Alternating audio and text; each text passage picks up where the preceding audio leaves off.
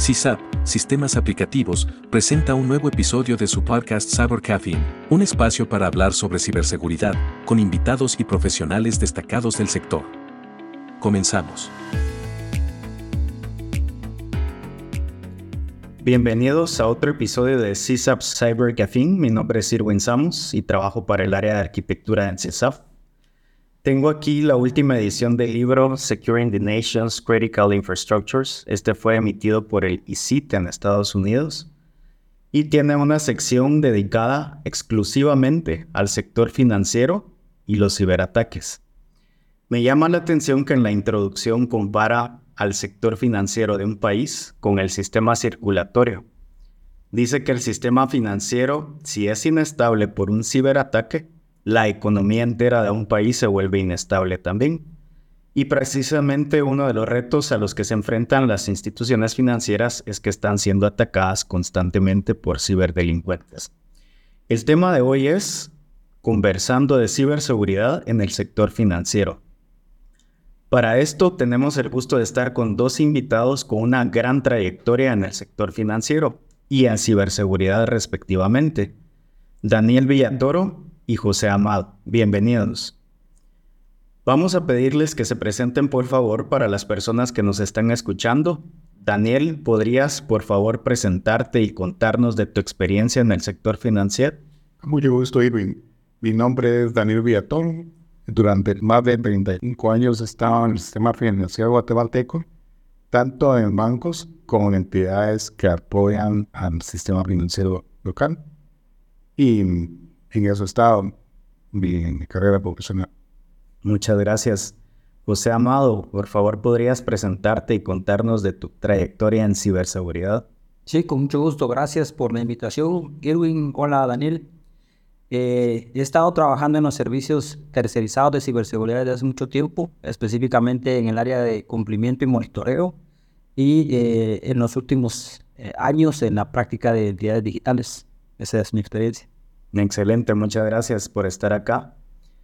Como dijimos, el tema de hoy es conversando de ciberseguridad en el sector financiero y vamos a dividir este tema en cuatro bloques. El primero es ciberamenazas conocidas en este sector. El segundo es ciberamenazas que escapan del control de la entidad financiera. Colaboración y compartir información. Y finalmente el cuarto bloque es contramedidas para estas ciberamenazas. Vamos a iniciar con el primero, ciberamenazas conocidas. Daniel, ¿podrías contarnos, por favor, en los años de experiencia que tenés en este sector, cómo has visto que han cambiado los ciberataques hacia esta industria?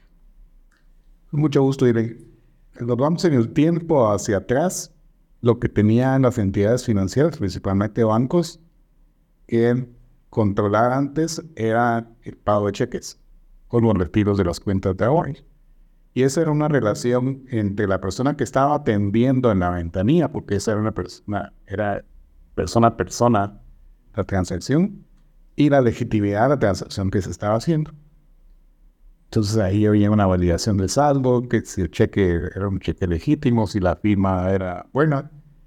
Pero eso ha ido cambiando en el transcurso de tiempo como les decía, eh, pues, más de 35 años en el sistema financiero local, también con entidades de, de giro bancario y con entidades que den medios de pago. Entonces, en la parte tanto de esas tres empresas y principalmente en lo que es más grande, que son los bancos, el tema de la digitalización de los servicios ha ido cambiando. Y por consiguiente, los riesgos a los que las entidades están expuestos. Entonces hay una correlación entre la cantidad de servicios digitales que se prestan con el tema de riesgo y además que las transacciones digitales van en incremento. Conforme los, el sistema financiero va liberando más servicios, hay más servicios que proteger y hay más puntos de control que hay que tener para evitar ser atacados. Si hubiésemos seguido pagando cheques y, recibiendo y pagando los retiros de ahorro, todo esto no, no, no hubiera sucedido. Pero la realidad es que no podemos de quedarnos ajenos a lo que sucede en el mundo. y va desde transacciones digitales para atender, atender personas a personas, como todo lo que es eh, el tráfico de transacciones internacionales, que también han sido sujetas de, riesgo y seguirán siendo. Sobre todo que el, el, usuario de los servicios cada vez es más exigente en los tiempos. Entonces, cada vez que se busca acelerar el tiempo, se aumenta el riesgo porque hay menos tiempo para validar las transacciones. Y es por eso que, por ejemplo, en el tema, tema de medios de pago, las grandes marcas han tenido que instalar eh, y hacer inversiones importantes de software que están validando la veracidad de la transacción antes que llegue al ente que está autorizando la transacción. Con eso se acelera un poco el tema de la de chequeo y se reduce por consiguiente el riesgo Ok, interesante. Quiere decir que la motivación se mantiene, que es ir tras el dinero y robárselo. Claro. Pero así como ha ido evolucionando de lo físico a lo digital, pues así podemos ver otro tipo de ataques eh, o ciberataques digitales. Entonces, sobre esta línea. Y, tal vez mi pregunta, miren, como decías en, en, en lo que mencionabas del libro que estás leyendo, la, realidad es que sí es el, sistema circulatorio en las entidades financieras. Y lo acabamos de ver en el pasado reciente, cuando una entidad en los Estados Unidos, por temas de falta de liquidez, empezó a contagiar, porque todo se riesga muy rápido. Interesante, excelente ejemplo. Gracias. Sobre la línea de los ciberataques, José, ¿qué podrías comentarnos acerca de RAT, Remote Access Trojan, y cómo esto ha afectado a instituciones financieras? Sí, RAT era conocido anteriormente como Remote Access Tool, una herramienta legítima para dar soporte a los usuarios, eh, basada en protocolos para acceso remoto. Por ejemplo, si alguien tenía un problema con su computadora, había herramientas tipo BNC, tipo RDP. Entonces, este mismo esta misma arquitectura ahora se usa, desde hace tiempo se usa, pero ahora más enfocado al tema de, fraude financiero para instalar lo que ahora le cambiaron de Remote Access Tool a Remote Access Trojan, a implantar un microcódigo malicioso en el, en el computador. Si recordamos, eh, los bancos tienen dos canales principales, uno es la página web y el otro es el dispositivo móvil la mayoría de las grandes transacciones que se hacen en las empresas no son de un móvil. Generalmente son eh, departamentos de contabilidad, departamentos financieros que están ah, accediendo a la banca en línea desde una computadora. Entonces, eh, cuando se implementa este microcódigo malicioso en la computadora a través de engaños a la persona, que puede venir desde un adjunto de un correo, que puede venir en un link, en una navegación, por ejemplo, en la pandemia que todo el mundo quería empezar a ver películas, se metían en sitios que abundan un montón de pantallas, estás dándole ok, ok, ok, y en una de esas diste autorización para entrar. Ahora, como son protocolos legítimos, ahora que sí sirven para algo de que, que es útil, eh, los antivirus lo detectan como que uno le está dando permiso a la persona que entre a reparar su computadora. Entonces, el, el digamos, eh, una vez el, el tiene acceso al, dispositivo, a la computadora, tiene libertad de ver tus fotos, de ver todo, de poner eh, una manera de recibir todos los teclazos que uno da, el famoso keylogger. Etcétera, etcétera.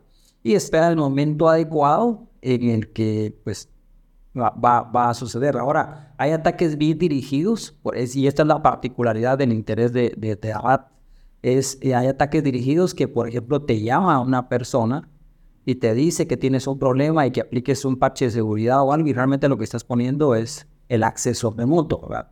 Y eso es lo que ha estado pasando, que, que ya nos vamos de, de un engaño, eh, podríamos decir, con dispositivos digitales o digitalmente a un engaño que se sale de la tecnología y ya eh, empleamos otros canales con una llamada telefónica. Entonces, cuando el, el atacante ya tiene control del dispositivo, puede hacer una serie de cosas Recordemos que la mayoría de veces en el computador no se tiene la costumbre de enlazarlo con, con controles biométricos, ya sea que sea una computadora, un desktop, no se acostumbra a habilitar un doble factor como un OTP, un mensajito al celular para que el contador entre y pueda hacer la transacción. Generalmente lo protege solo con un usuario y password. Entonces, eh, de esta manera es que, se han logrado muchos de los fraudes eh, eh, financieros últimamente a través de implantar este tipo de herramientas de tipo RAT. ¿Cuál es el reto? Pues el reto es que no es detectable por herramientas tradicionales de antivirus, por ejemplo. Otras por ahí, no lo detectan. hay otro tipo de amenazas conocidas, esto solo es una, ahorita estamos hablando solo de una, Ahora hay, hay, otras para los otros canales como la aplicación móvil, pero esta en específico está dedicada a, a los dispositivos eh, de tipo eh, PC o, computador. Excelente, gracias. Con este ejemplo creo que acabas de introducir justo el siguiente bloque, que son esas ciberamenazas que no necesariamente se pueden atacar con tecnología porque salen de, de ese control de la entidad financiera y de la tecnología. Eh, estuve leyendo un poco acerca de estos, cómo han evolucionado estos ataques siendo más sofisticados, pero para engañar al usuario final. Principalmente leí que en Corea y en Japón está sucediendo y lo que hacen es que consiguen una lista de contactos de los usuarios de un banco y con esta lista de contactos les mandan un SMS y tal como mencionabas los hacen bajar o descargar una aplicación, el usuario cree que es genuino y cuando ésta se instala en su dispositivo móvil, pues se ve exactamente igual que la aplicación del banco. La diferencia es que no va a funcionar.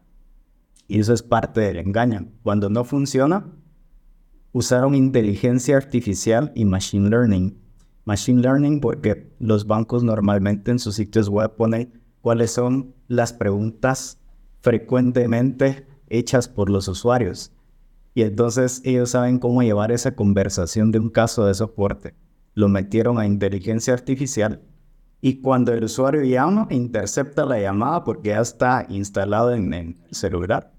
Y entonces un robot le está contestando como que si tuviera esa conversación. Y lo que sea del usuario es el usuario, la contraseña, su información personal y hasta el token.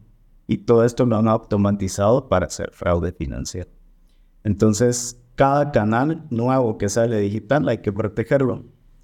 Sobre esto, Daniel, ¿qué podrías mencionarnos sobre esta visión de cómo proteger cada canal nuevo de servicios que incorporan estas entidades financieras? Pues es un tema muy profundo, ¿verdad?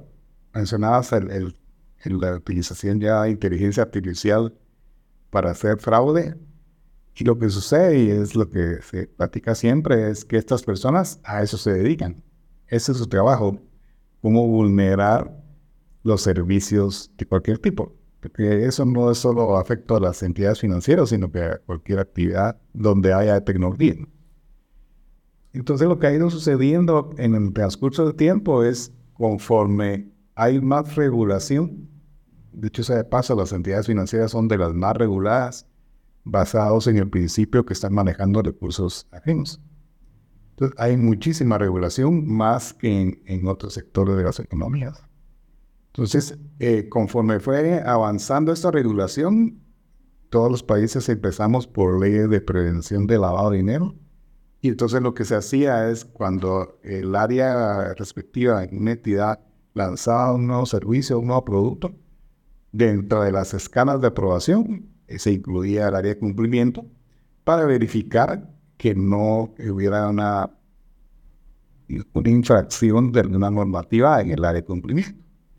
Ahora, además, ya se incluye a las áreas de riesgo y a las áreas de ciberseguridad, porque el problema es, como platicamos al inicio, es mientras más servicios digitales se den, más posibilidad y más exposición al riesgo hay hay que procurar reducir ese riesgo con alguna herramienta, algún servicio, etcétera, que lo pueda prevenir. El, fondo es que estas personas van adelante, la regulación va atrás. Y van accionando a los ataques. Sí. Eh, y todas las herramientas siempre van en, de manera reactiva. lo que hay que procurar es ir al mismo paso de los atacantes para salir lo menos perjudicado posible. Pero es bien importante que en todo el diseño de productos y servicios se tomen en cuenta todas las áreas que deben estar revisando dentro de su especialidad lo que va a ser esa funcionalidad. Y creo que es parte de la evolución que veníamos hablando, porque antes había que ir físicamente al banco si el, si, el delincuente quería asaltar el banco y robarse ese dinero.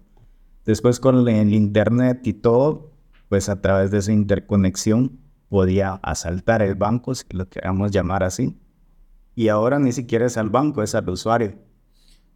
Sí, porque el, banco o la entidad financiera que sea se está protegiendo.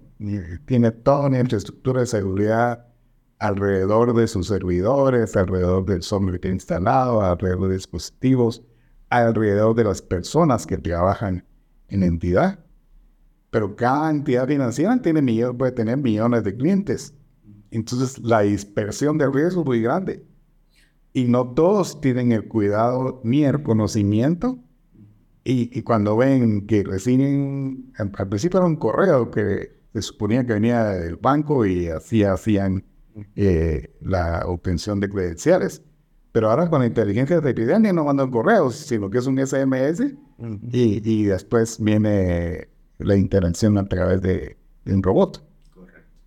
Sí, de hecho, eh, viendo lo que mencionaba Daniel de la protección del banco, realmente un ciberdelincuente gasta menos en herramientas. Por ejemplo, un kit de ARA vale 20 dólares.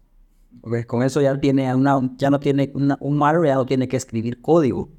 Lo compra por 20 dólares para atacar a un usuario del banco.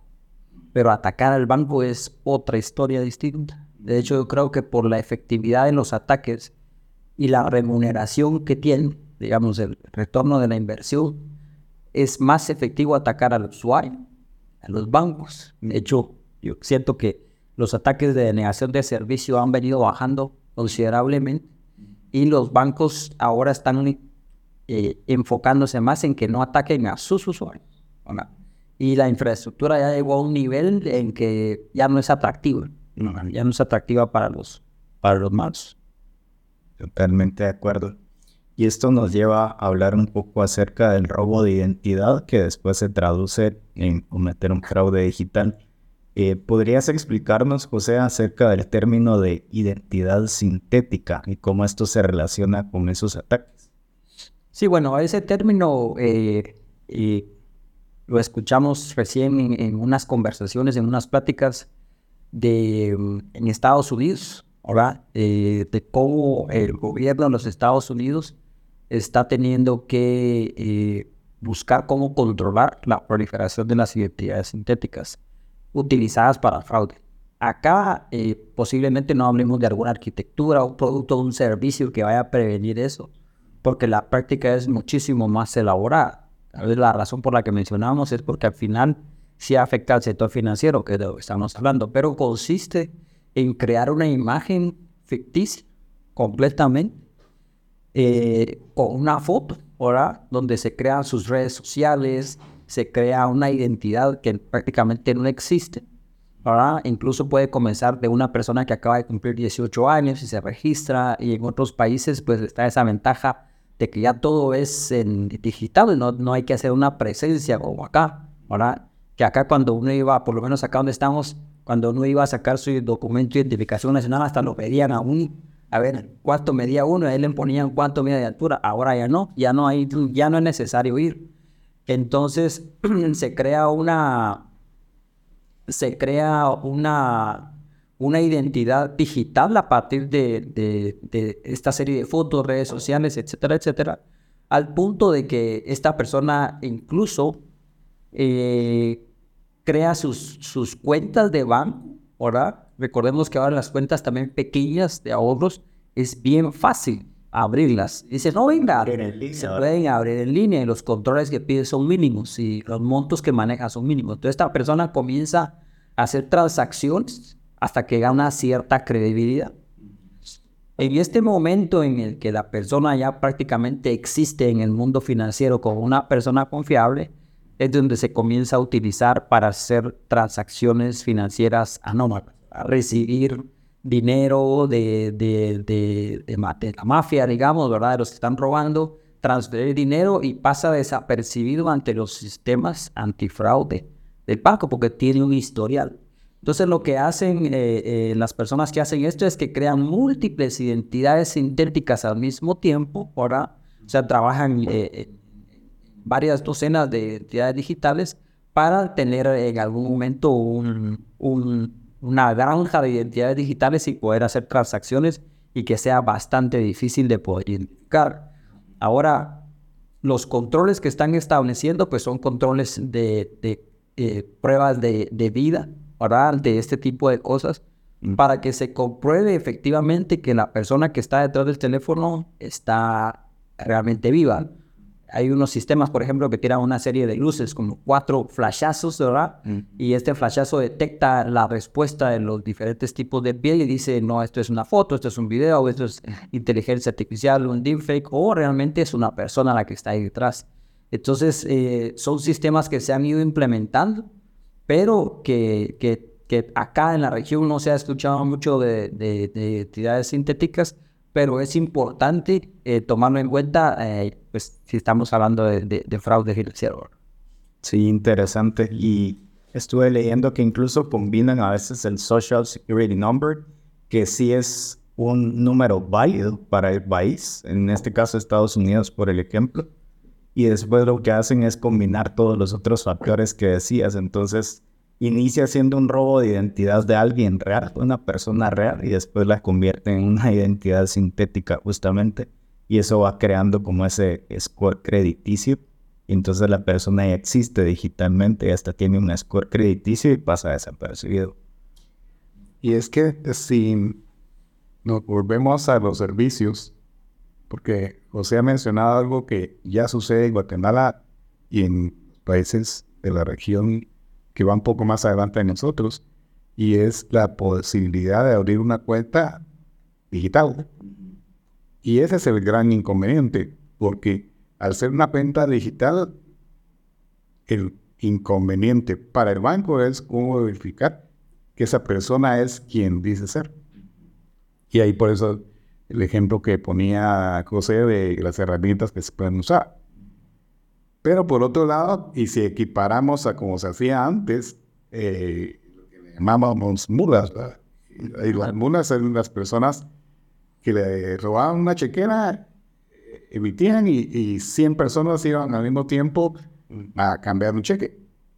Pero necesitaban ir físicamente a, a la entidad financiera. En cambio ahora ya no se necesita porque si se hace a través de, esta simulación de persona, la apertura de no 100 cuentas, mil cuentas, se puede sustraer fondos de la entidad de una manera instantánea, que tiene que ser así de rápido para que la entidad financiera no se dé cuenta.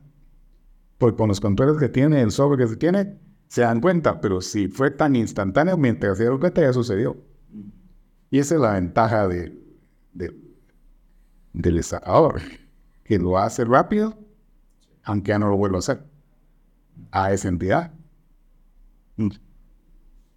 Y creo que ahí entran, bueno, vamos a ver después recomendaciones, pero sistemas que podrían ayudar a detectar el comportamiento anómalo, porque si es una, un usuario o una identidad que no ha hecho tantas transacciones inmediatas en un corto periodo de tiempo y de repente las hace, pues debería disparar algo anómalo ahí. Pero como bien decía Daniel, el tiempo de reacción para corregir eso versus lo que hace el, atacante, pues eh, hay una discrepancia, hay un gap ahí que cubrir. Esto nos lleva al tercer bloque y yo creo que hemos ejemplificado muy bien en esta conversación cómo es de enriquecedor compartir información sobre ciberataques sobre las entidades financieras principalmente, porque ayudan a la, a la estabilidad económica de un país. Daniel, ¿cómo dirías que están las entidades financieras en la región? ¿Crees que ya han ido avanzando en esto de compartir información de ciberataques, de amenazas, compromisos? ¿O todavía nos hace falta madurar un poco? Yo creo que es sumamente necesario el compartir. Porque eh, el que ataquen a una entidad no quiere decir que la, la entidad vecina no la vayan a atacar. El, tema es en qué momento la van a atacar. Las demás entidades se pueden proteger. Al compartir información no es solo decir, me están atacando, sino decir cómo me están atacando, para que las otras entidades tomen acción. Dicho eso, sí creo que es una gran necesidad que compartan la información. Estamos muy lejos en algunos países de lograr ese convencimiento a todas las entidades. A veces es el, tema de, ¿para qué les voy a decir que me pasó tal cosa? Se van a reír de mí o saber qué van a pensar. Pero acá el tema no es si se van a reír qué van a pensar. El tema es, como mencionábamos al principio de esa conversación, que el sistema financiero es el sistema circulatorio. Entonces todas las entidades tienen que reaccionar de la manera más anticipada posible para no poner en riesgo el sistema financiero del país. Porque el, el, tema es muy delicado, sobre todo en bancos muy grandes, al suspender servicios, al ser atacados, etc. Entonces creo que es de vital importancia que compartan. Y con eso no se está vulnerando nada, porque lo están haciendo de manera anónima. No se está diciendo a quién atacaron, sino que cómo fue el ataque para que los demás puedan hacer algo. Y es el tema de los medios de pago, por ejemplo. El, el, tema ahí es, las entidades ponen límites de cuántas transacciones de qué tipo, etcétera, para ir previendo eh, consumos anómalos. Eh, hay tipos de, de, comercio que están bloqueados, o sea, no permiten porque ya han sido sujetos de demasiado fraude. Eso se puede hacer y ya lo hacen. Qué excelente. Recuerdo un artículo de CSO donde estaba la visión de alguien que trabajaba en un banco en el área de riesgos y ciberseguridad y dice, competimos como bancos, pero no competimos en seguridad. Y lo decía justamente para tratar de animar a las entidades de todos los países a que compartan este tipo de información. No es necesario compartir la entidad, pero sí es necesario compartir el tipo de ataque. Y ahí quiero ampliar un poco porque parece muy interesante lo que acabas de decir. Como les decía al inicio, he tenido experiencia en entidades que apoyan a los bancos. Y lo que sucede es que Guatemala se ha replicado un poco en los demás países, pero Guatemala es de las que más lo usa. Hay entidades que dan servicios comunes a todos los bancos. Entonces, con eso lo que se busca es eficiencia y estandarizar. Porque esa parte no le hace diferencia al servicio que está prestando el banco. Al contrario, lo está apoyando. El compartir servicios comunes lo hace más eficiente y puede cumplir estándares de manera más rápida y de una manera más económica. Es muy parecido a esto. En, lugar de estar compartiendo servicios comunes, estamos compartiendo eh, información de seguridad común, que en ninguno de los dos casos les va a dar una ventaja competitiva, sino que va a ser más eficiente y va a poder cumplir de manera más rápida. Por ejemplo, eh, acá en Guatemala se hizo el, ejercicio de funcionar de un SWIFT común. Entonces es más fácil para las entidades que están compartiendo ese servicio de SWIFT porque pueden pasar todas las certificaciones que se necesitan en un solo lugar, en lugar de tenerlo que replicar en el número de bancos que están asociados. Y entonces hay dos eficiencias, en la agilidad que se puede certificar y en el costo. Es lo mismo con el tema de, de ciberseguridad. Si se logra compartir información, compartir mejores prácticas, se está reaccionando de una manera más rápida. De acuerdo. Al final es generar valor, ¿verdad? Es ahorrar tiempo, esfuerzo y mover al, al progreso, a la economía. José, ¿cómo dirías que pudiéramos compartir esta información de forma segura sin poner en riesgo a la entidad que está compartiendo esa información? Efectivamente, hay, hay mecanismos ya establecidos, estándares, protocolos de cómo se transporta esa información y en qué formatos. Eh, creo que lo más importante es eh, el anonimato de datos que pudieran llevar a una conjunción. Una dirección IP, eh, el nombre de un servidor, por ejemplo, el nombre de un usuario. Todo eso queda completamente anónimo, ¿verdad? Y se quedan únicamente datos que sirven para identificar cómo es el comportamiento del ataque y lo más importante, cómo prevenir de que le pase a otra persona. Entonces existen protocolos, el, incidente o el evento se parte entre 16 y 20 campos, ¿verdad? Y, se, se, logra determinar el patrón del ataque y este viaja también a través de un protocolo seguro. Entonces eh, existen eh, soluciones incluso comerciales, ¿verdad? Que, que sirven para compartir información, que están diseñadas para mantener el anonimato de la, de la entidad que está compartiendo y para que el transporte también sea seguro. Y luego también estas, estas soluciones comerciales ayudan a que haya un concentrador y que empiece a correlacionar entre lo que todos están aportando, de tal manera que no es de que la, la información no debería de llegar a un Excel o a, un, a, una, a una base de datos estática que no va a pasar nada la idea de recolectar información es poder correlacionarla, tener histórico, ahora ver qué pasó en el año, cuáles son las tendencias y lo más importante, también poder avisar a alguien que no le ha sucedido de que puede pasar. Pero si se está recolectando solo para histórico, no tiene mucho beneficio, no tiene mucho valor. Pero volviendo a la, a la, a la pregunta original, los medios más tradicionales pues son el correo electrónico, que sería bastante, yo te diría, eh, eh, no efectivo, en el sentido de que no se puede eh, manipular esos datos.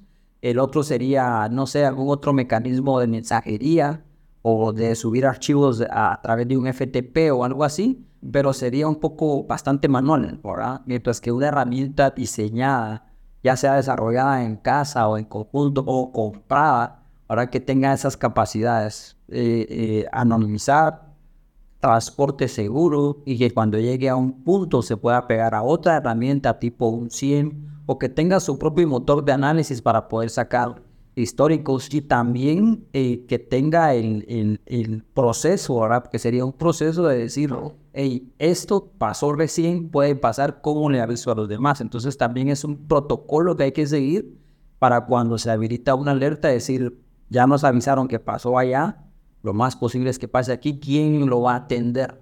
O sea, todo eso son, son una serie de, de procesos que hay que establecer y que hay que seguirlos, ¿verdad? Si no, de nada sirve, pero existen muchas maneras de hacer que eso sea anónimo y seguro y poder sacarle beneficio. Ok.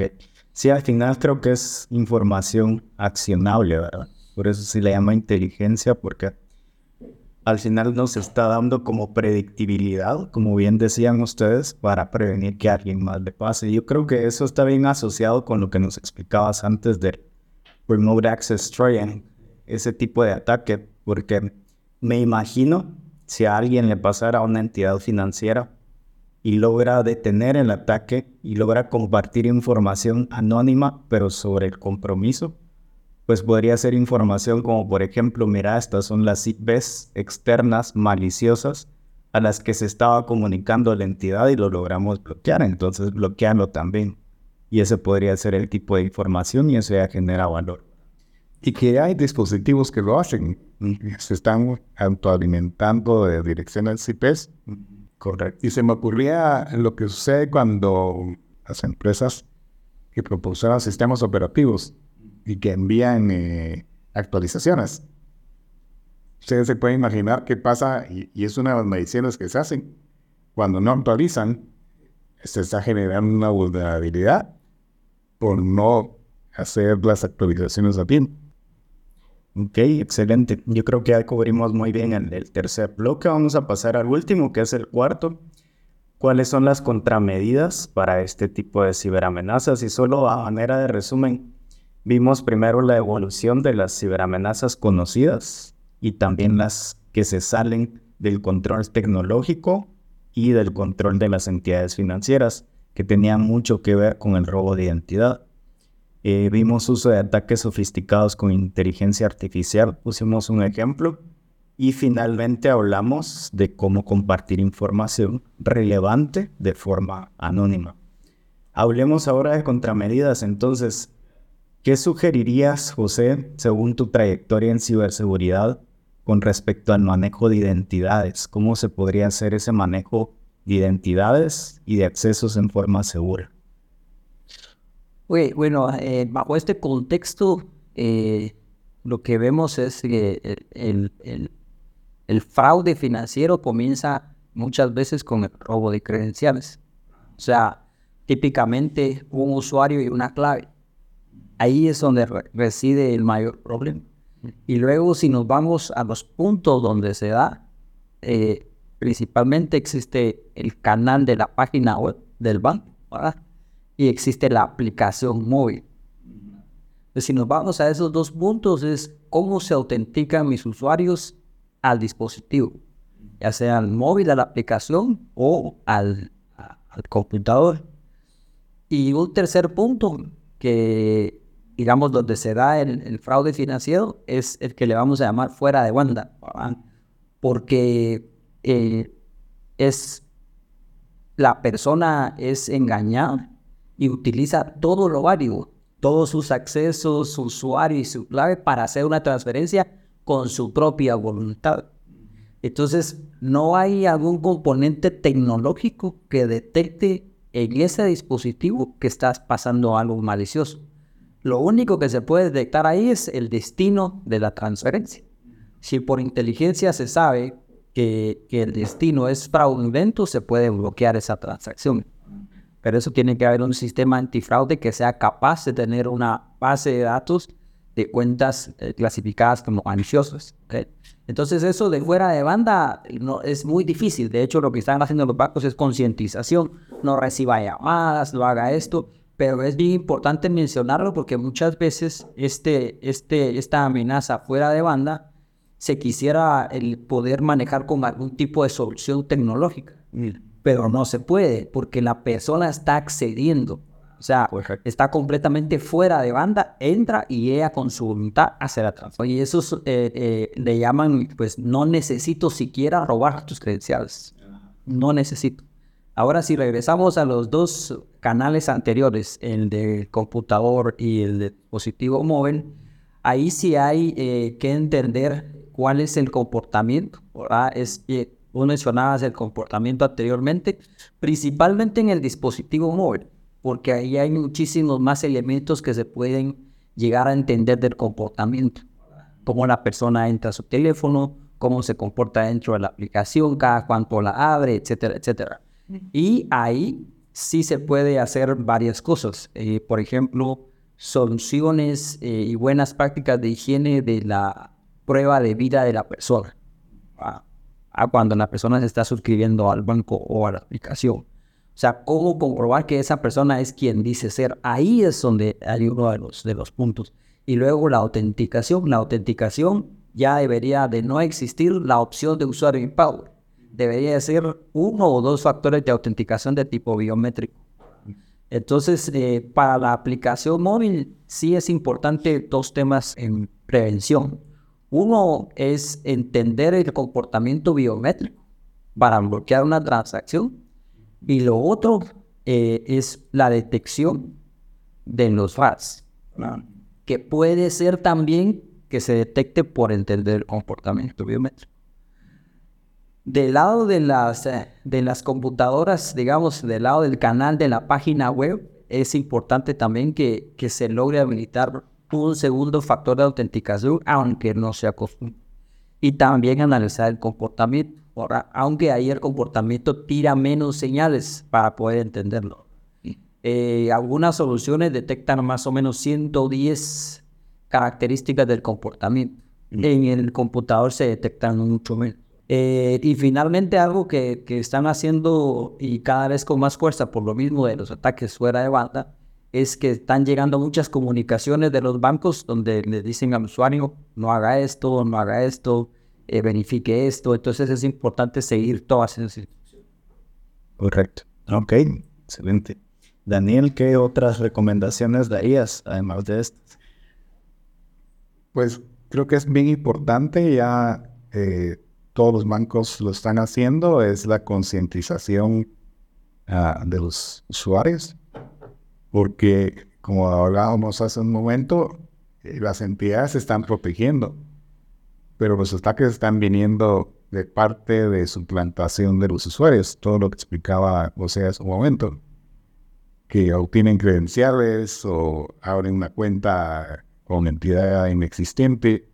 Eh, también ya hay mecanismos que la disposición de los bancos donde el usuario confirma que lo están llamando del banco a través de una reacción del, teléfono. Eh, se cambia el color de la pantalla, si es banco y si no es el banco se pone de otro color. Por ejemplo, para darle seguridad al usuario de que está recibiendo una llamada del banco y no es, no es un robot el que lo está llamando. Pero sí tiene que, mucho que ver la educación financiera en todo el sentido de la palabra, porque el, no convertir la información que se tiene de, sus credenciales en el uso de los dispositivos móviles, quién, los, quién lo accesa, cómo lo accesa, el uso de claves para poder habilitar el, dispositivo móvil, porque ahora todo el mundo hace una transacción bancaria a través del móvil. Y lo van a seguir haciendo y van a haber más transacciones cada vez. Entonces es muy importante la concientización, muy importante el compartir la información de riesgo entre las entidades y es importante protegerse en todos los sentidos, que va de la mano de las dos cosas, lo que está haciendo cada entidad para protegerse pero que tiene que estar alineada con lo que está haciendo para con sus usuarios, porque en conjunto están protegiendo eh, los valores que la entidad tiene bajo resguardo, ya sea dinero de ese cuentaviente que salió afectado o dinero de terceros. Sí, tal vez ya para eh, comentario final, ahorita nos enfocamos bastante a la parte de ciberataques o amenazas a los usuarios externos existe un tema bastante amplio que es lo que pasa dentro del banco o nada. Y tal vez lo pudiéramos conversar en otro tema. De hecho, por ejemplo, ustedes habrán visto que hay entidades, no solo los bancos, que le avisan al colaborador de la, empresa que está recibiendo un correo de externo. Inteligencia artificial incorporada a email protection. Así, así. Entonces ahí le está llamando la atención y por supuesto que lo ponen en otro color y en otro carácter para llamar la atención. El problema es que entonces hay un momento que ya no lo leemos. Entonces hay que cambiar nuevamente para volver a llamar la atención. Igual sucede con los usuarios. Se acostumbra y a veces reniegan. Es que ¿por qué me llaman si yo soy yo? Pues eso no lo sabe la entidad que está autorizando el consumo de una tarjeta de crédito. Está protegiendo a su cliente, ¿no? Así es, porque eh, yo acabo de tener un ataque de que me ignoraron una tarjeta. En 20 minutos fueron como 7 mil dólares. En 20 minutos. Entonces, la, agilidad de los defraudadores es mucho más rápida la reacción a, protegerse y a, parar las transacciones. Entonces, todo hay que tener presente que no es solo trabajo del banco protegernos nosotros como usuarios de los bancos. Si nosotros vemos que nos entró a un consumo, porque todos tenemos algún aviso cuando consumimos con una tarjeta, que no es, es de avisar inmediatamente o si nuestra solución bancaria nos permite bloquear la tarjeta. Porque mientras se averigua, el que está teniendo que pagar pues, es el usuario del banco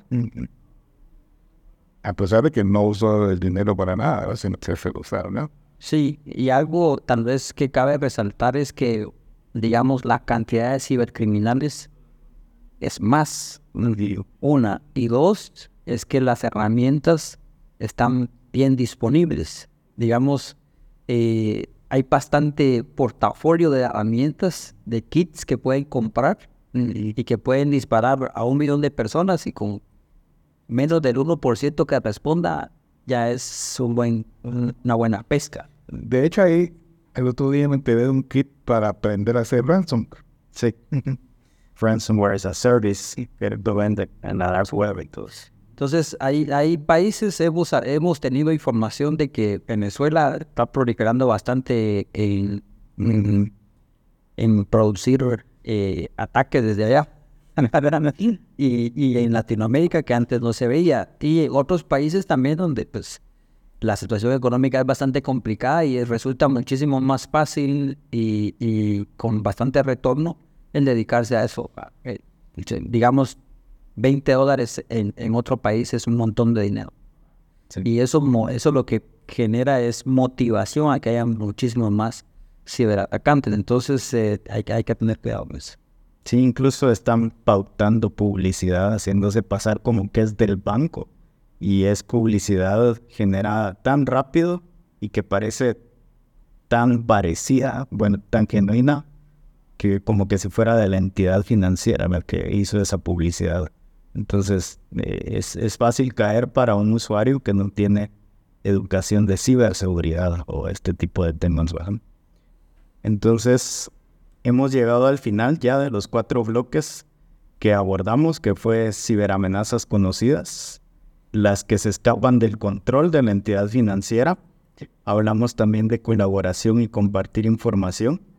Y finalmente dieron recomendaciones de cuáles contramedidas pueden adoptarse para estas ciberamenazas. Queremos agradecer a quienes nos escuchan y los esperamos en otro episodio de CISAPS Cyber Café. Muchas gracias por la invitación, Irwin, a las personas que nos escuchan. Daniel, muchas gracias y esperamos eh, ser invitados de nuevo para seguir hablando de ciberseguridad.